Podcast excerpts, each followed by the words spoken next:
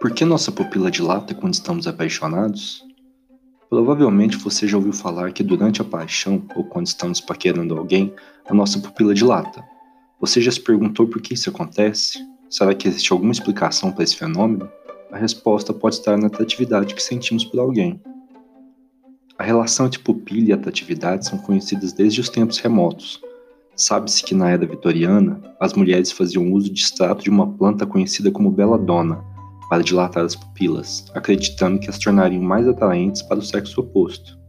Já nos tempos atuais, é possível encontrar estudos na literatura científica demonstrando que a atratividade desempenha influência na, dilatação pupilar, regulada pela ação do sistema nervoso.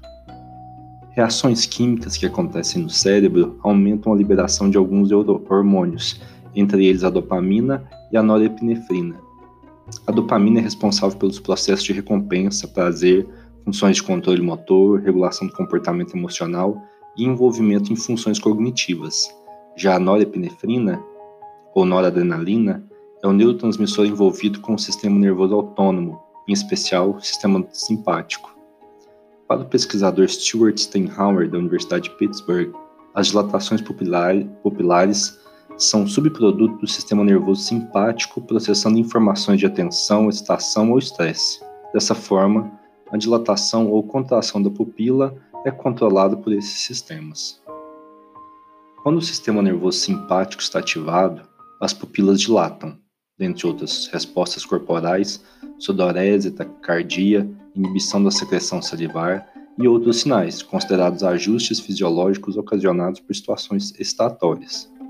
Para a professora Ellen Bershai, da Universidade de Minnesota, a alta paixão tem o caráter de excitação ou estresse. Nesse caso, podemos considerar o estresse como estado ocasionado pela percepção de algum estímulo que desencadeia a excitação emocional e leva o organismo a desenvolver respostas fisiológicas.